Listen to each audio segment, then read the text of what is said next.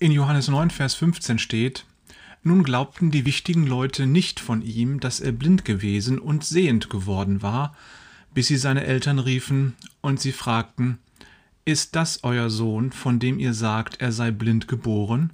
Wieso ist er nun sehend? Da antworteten seine Eltern und sprachen, Wir wissen, dass dieser unser Sohn ist und dass er blind geboren wurde. Aber wieso er nun sehend ist, das wissen wir nicht, und wer ihm die Augen aufgetan hat, wissen wir auch nicht. Fragt ihn, er ist alt genug, lasst ihn für sich selbst reden. Da hat Jesus also einen Blindgeborenen geheilt. Und nun wollen die Leute nicht glauben, dass er es tatsächlich ist. Die einen sagen, er war gar nicht blind, sondern er hat nur so getan. Und die anderen sagen, der ist das gar nicht, das ist nur einer, der ihm ähnlich sieht. Statt dass die Leute sich freuen, machen die einen riesen Akt daraus. Und warum machen die das? Weil sie sich für wichtig halten. Sie meinen, sie sind sogar schlauer als die wirkliche Wirklichkeit. Und diese Wirklichkeit ist, da war einer blind, jetzt kann er sehen. Punkt. Aber nun zerbröselt den wichtigen Leuten ihre eigene Weltsicht bei dieser Sache. Denn was nicht sein darf, das kann nicht sein.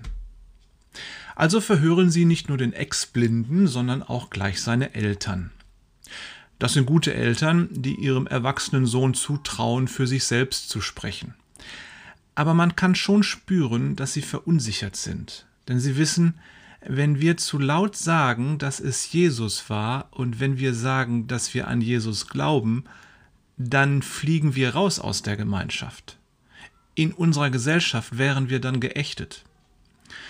Man merkt geradezu, wie das Verhör einen Keil treibt zwischen den Ex-Blinden und seine Eltern. Stell dir mal vor, dass dir sowas passiert.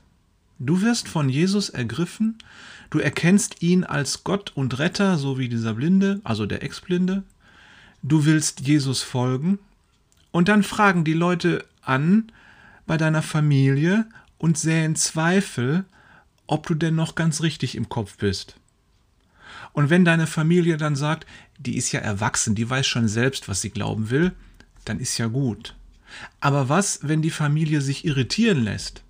Dann hast du ein Problem.